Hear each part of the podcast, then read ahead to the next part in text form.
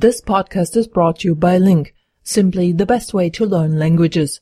After you listen to the podcast, sign up for a free account at link, L-I-N-G-Q dot com and study the full transcript using Link's revolutionary learning tools. Wie ist es bei der Lara mit ihrem Deutschen? Ihr Deutsch ist wesentlich schlechter natürlich als ihr Englisch. Sie würde in einer deutschen Schule aufgrund ihrer Sprache äh, im Moment nicht bestehen. Also sie bräuchte wahrscheinlich massiv Nachhilfe oder müsste ein Jahr zurückgestellt werden. Aber ihr Deutsch ist so gut, dass sie jede Unterhaltung führen kann, dass sie deutsche Bücher lesen kann. Allerdings eher ungern. Weil natürlich auch jetzt äh, in, in dem Alter, in dem sie ist, die Bücher, die sie jetzt liest, die werden komplizierter. Das Ja. heißt, die Sprache ist nicht mehr nur die Alltagssprache, die sie bei uns kennt, zu Hause oder in der Familie, im Urlaub, sondern eben, dann kommen viele Worte, die sie einfach nicht versteht und dann wird es sehr schwierig für sie. Und wenn sie schreibt, macht sie schon sehr witzige Fehler. Aber ansonsten kommt sie sehr gut zurecht.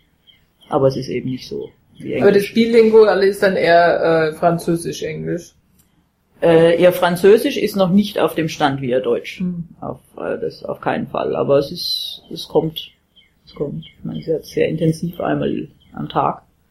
Aber sie benutzt es natürlich nicht. Das ist das Problem, wohingegen sie mit Deutsch den ganzen Tag mit uns zu tun hat. Jetzt konfrontiert damit dauernd.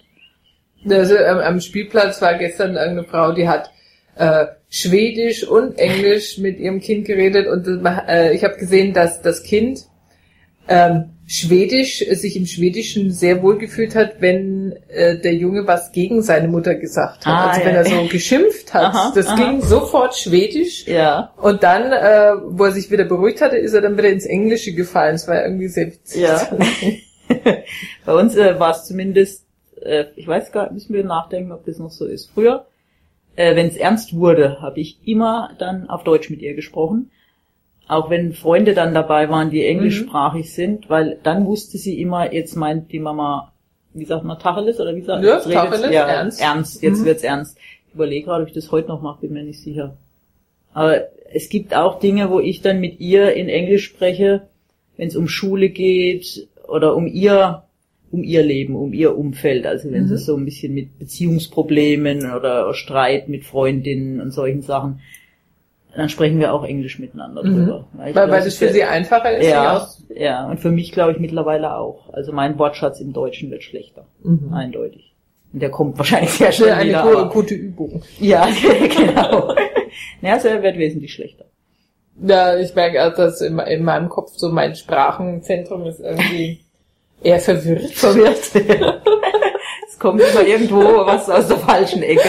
es ist äh, äh, wirklich sehr merkwürdig. Und Ja. ich denke, äh, ich habe jetzt äh, der Deutschlehrerin gesagt, sie soll dann eine Liste zu, oder sie hat es auch äh, selber angeboten, eine Liste zusammenstellen mit Büchern, die äh, in dem Alter gut sind zu lesen ähm, und welche Gedanken man sich darüber machen könnte und ähm, dann wird sie auch eine Tutorin kriegen Für, für Deutsch. für Deutsch. Ja. Ja. Um eben auf diesem Stand zumindest zu bleiben, Für, beziehungsweise die, für Deutschland Ja, dann, genau. sie dort in der Schule. Ja. ne. Und ähm, das, weil die, die hat auch gesagt, hier die Deutschkurse an der deutschen Schule sind nicht dem Niveau entsprechend. Die, die, Die äh, für- für der, der Unterricht, der, Äh, der, ne, sie selber gibt ja den Unterricht, aber gibt ja noch die äh, Schule für Leute, die Deutsch lernen wollen. Ach so, ja, ja. Und äh, da hat sie gesagt, da ist das einfach das Unterrichtsniveau nicht so, weil es oft Ersatzkräfte sind oder keine Fachkräfte sind. Mhm. Äh, und von der Seite her sagt sie da wirklich eine so eins zu eins äh, mit Tutorin ist besser und dann gemeinsam ein Buch lesen und ein paar Mhm. Klassiker lesen und äh, dass sie dann eben keine Probleme hat mit, äh, was machen die dann, Inhaltsanalyse, Ja. äh, Textbearbeitung, irgendwie sowas. Ja, findet das in der deutschen Schule im regulären Unterricht zurzeit zu wenig statt, oder? Nee, dann, wenn sie die Schule wechselt. Wenn sie also wechselt, für, für das kommende Jahr. Ja, okay, Ja. ja. Für, also, Naja, wenn sie in der amerikanischen Schule ist. Ja, genau. Ja, ja. Nee. Aber es ist, äh, teilweise ist ihre Englischlehrerin und Spanischlehrerin, wenn sie deutsche Übersetzungen gibt, da ist das Deutsch der Lehrerin, der Lehrerin so schlecht, oh. dass die Texte unverständlich sind. Oh. Und da habe ich mir dann auch schon überlegt, ob ich mich da nicht mal beschwer, weil das, das geht nicht. Ich meine, Ja. es ist klar, wenn, wenn sie keine äh, Deutsche ist, dass sich da Fehler einschleichen können, dann muss sie das aber zur Korrektur geben und Ja. erst dann an die Kinder weiterleiten, weil die, die lernen ja dann auf einmal falsches Ja, Deutsch. natürlich, ja. Oder wenn es verwirrend ist oder sie äh, oder sie treffen den Kontext nicht. Äh, ich finde, das geht nicht. Ich weiß ja nicht genau, wie ich es formuliere, aber ich denke, sowas sollte man schon thematisieren, weil das geht nicht. Ja, also Das ist- Sprachunterricht, ja. Ja. Darum geht's ja.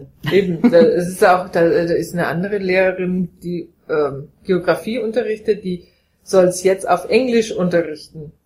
Und ihr Englisch ist echt nicht gut. Hm. Halt wegen dieses Pseudo-Bilingual. Ah, ja, ja, ja, ja. Das haben sie jetzt in Deutschland auch. Ja, und das hat dann, dafür gibt es Leute aus anderen Ländern, die das dann sehr gerne, denke ich, übernehmen. Ja.